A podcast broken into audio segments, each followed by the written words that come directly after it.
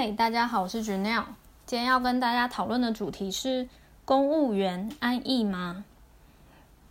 那首先呢，就是根据我这样一个解严之后年代出生的小孩，就是我自己对公务员的观点，其实从我小时候到现在已经有了非常大幅度的转变。首先呢，我第一个认识公务员这个角色的存在，是因为我爸。因为我爸他就是一个公务员，他人生就是从正职工作开始就是做公务员，一直到他退休。那小时候对他的印象就是呢，他就是准时下班呐，呃，我晚上一定可以看得到爸爸。然后，但是当时不知道这其实是多么奢侈的事情。嗯，然后逐渐长大之后才发现，哎，他们还有什么就是新闻上在炒的什么十八趴优惠利率存款啊这种的，然后他们就是退休之后还有终身俸，这个是一般产业的老公呃不会有这么好的待遇，所以这是我爸的状况。然后他其实在非常早的时候退休，因为他们那时候好像是。退休金改革还是什么的，他其实在他五十一岁的时候就退休。当时我才高一，我印象很深刻，就是哇，爸爸怎么这么年轻就可以退休？我以后也要这个时候退休。所以我高中时期那个时候就有一个目标，就是我以后也要当公务员。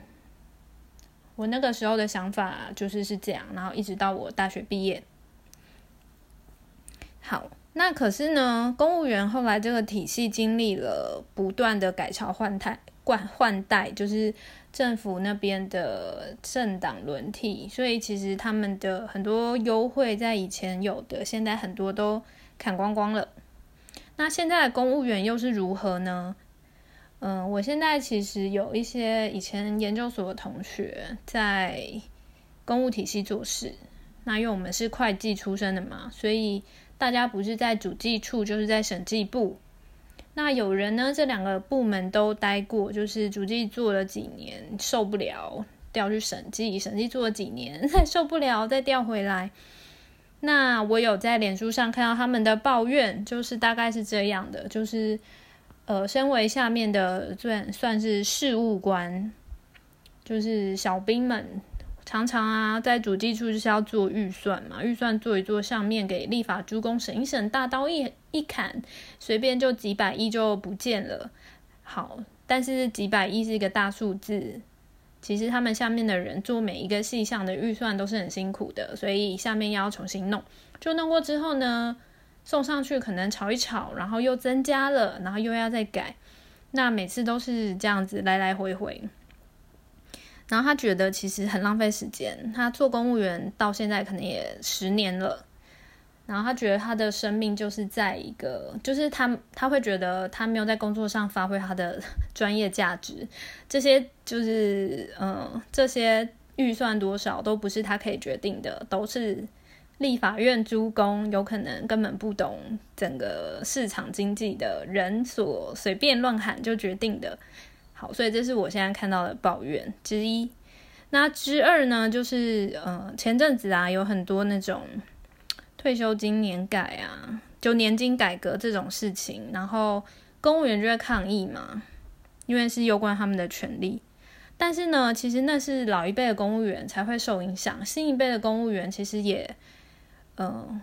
已经跟现在劳工差不多了，他们已经没有那么优惠的福利，他们也没有救治退休金。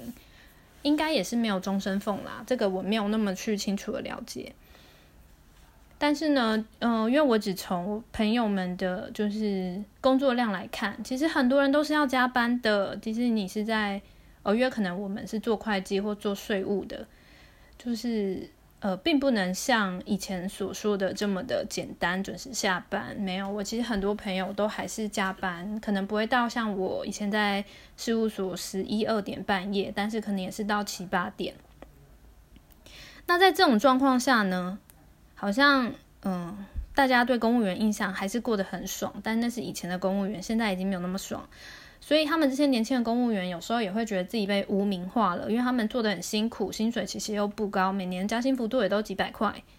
但是却要被大家说你们这些肥猫，你们这些坐领干薪的人。所以其实他们也很很可怜。然后再来是呃一个僵化的问题，就是因为政府组织毕竟就这么庞大的机构，行之有年，有一些规则可能是以前人定的，但不再适合于现在这个时代。但没有人愿意去改，因为很像我上一集告诉你们的，如果你的职位是一个后勤部门，你事情做多做少，其实对主管或对整个架组织没有一个立即的影响的收入影响，其实你就会觉得那我多一事不如少一事。所以其实他们有很多就是因袭的呃旧观念，其实蛮蛮僵化的。我举一个例子好了。就是以前事务所有个同事，他非常的聪明，他是当年考台大就是会计研究所榜首。好，然后他到了我们这组之后呢，就是不到半年，其实他才来我们这组两个月的时候就被客户相中。我们那时候是查一家国营机构，就被客户相中，说：“哎，你要不要来我们这边做啊？”然后其实人家国营机构的待遇很不错哦。然后后来他就去考了，因为客其实。就等于说邀他去考那些，就我们客户就很熟，他的面试官 那些其实都是我们的客户，然后他也如愿以偿的上了。那上了的时候呢，其实我们那一组那时候很好笑，我们就开了一个赌局，赌他到底会不会去，因为他也很喜欢我们这一组，但是他上了，其实他也觉得很意外。哦，当然我们觉得一点都不意外，因为他很优秀。后来呢，他本来不想去，但回去回家一说，他家全家人都反对，说。哎，你好不容易考上这个公营机构，哎，这个职缺很高，哎，很难得，哎，因为他们那那一届只录取两个人，他其中他第一名。然后他家人说：“你怎么可以浪费这个机会呢？”就说：“你这样我就要跟你 断绝关系，什么就讲的很夸张。”所以他后来的决定是去了。好，但去了之后，我会觉得天哪，这这个男生就这样去了，好可惜哦。就是他如果进入产业，他应该会发挥就是更大的价值。他可能会有一些创新的举动啊，就是对以后可能在业界是有头有脚的，就诶有头有脸的人。好，然后基本上他进了这个国营机构，就会如果他待到他退休，他就是非常安稳，然后领那个算是还不错的高薪吧，可能最后退休的时候可以到月收入十五万这样子。只不过呢，我几年前听到他离职了。他离职去哪里？原因就是说，他其实在里面非常努力。然后，因为他说工作其实很对他来说很简单，所以他都用下班时间去考各式各样的证照。他很夸张，他在半年内好像拿到十几张还是二十几张的各种金融啊，还是什么，反正他想得到的，他有兴趣的，他都买书去看，然后就就去考证照。我们都笑说，他进去根本就是利用公司的这个叫什么资源，然后。就是就是充实自己，而且都不用钱，都有补助这样子。就没想到他工作，我猜他呃，我估算啦，不是我猜，因为后来就是比较没联络。他大概也进去有六年，但是后来还是选择离职，原因是他觉得就是生活越来越无聊，他没有这个叫什么，没有觉得自己在产生价值，然后他还年轻，他还想要闯闯，于是。他想要出国工作，所以这是他后来离开那间公营事业的原因。那我当然还有一些很多朋友，现在还是在公营机构，但是呢，我不知道他们是不是真的如他们原先预计的，他们可以留到他们呃如期退休。因为人类随着自己的年纪增长，看到的东西变多，其实想法是不断在增进的。有可能到那个时候呢？他们还是会毅然决然的选择离职，因为受不了这个体系的僵化，然后跟自己好像都没有成长。那我自己呢？其实我大学刚毕业，就像我说的，因为我从小看我爸这样，其实我还蛮敬仰他那个工作，觉得还不错。所以其实我大学毕业有去考，就是高普考。那那个时候只有到备取，所以我没有上。但是业界工作多年后呢，其实我非常庆幸，我当年没有进那个公务体系。因为当时的我并不知道公务员其实有很多国家加注的限制，譬如说不能兼差，这点就很麻烦。因为其实像我刚刚说那个台大当年榜首那朋友，他非非常多才多艺，我们都觉得他可以发展就是补习班啊、教学啊，或者是线上 YouTuber 什么的。但因为不能兼差嘛，那之前其实有判例是公务员当 YouTuber 好像有被告啊，还是怎样的，所以呃，公务员其实有蛮多身份上的限制。然后还有像你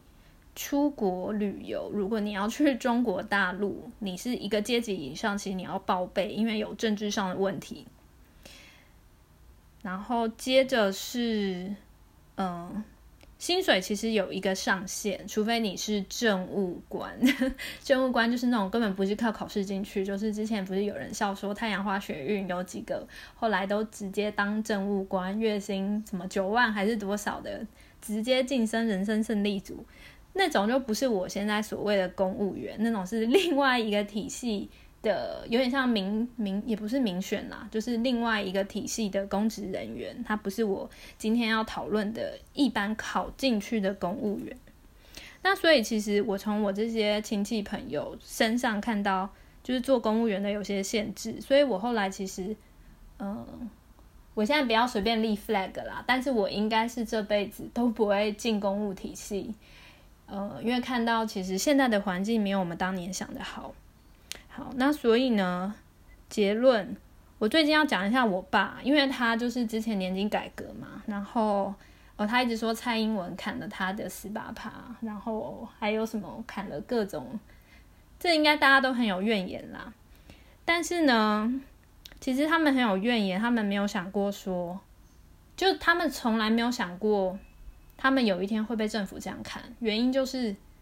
他们太相信政府了，他们觉得政府就是一个永远不会倒，而且必须信守承诺的企业。但他们没有想到的是，政府其实也是随着时代演进，它逐渐会因为外在环境啊，或者是一些别的压力，它其实也会去调整你的福利。我相信四十年前没有人想说政府敢直接用一个新的法令去取代他原先对你的承诺。呃，我也不能说这样一定是对或一定是错，但就变成说，公务员以前是铁饭碗，是非常安逸的，就是不动如山。你可能一个技能，一辈子职场四十年都可以用。可是现在不一定了，这只是我今天想要跟大家就是提醒的地方，有点像是一个警钟吧。虽然很多人到现在会去抗议的那些。公务员一定是从来没有想过这件事情的，但如果你现在很年轻，你是年轻的公务员，嗯，我会希望你多少想一点，就是没错，你现在也许很安逸，但这样的状况还可以持续到你退休嘛？然后那样子的待遇，你是接受的吗？好，那我今天跟大家分享主题就到这边，希望对大家有帮助。那我们下次再见喽，拜拜。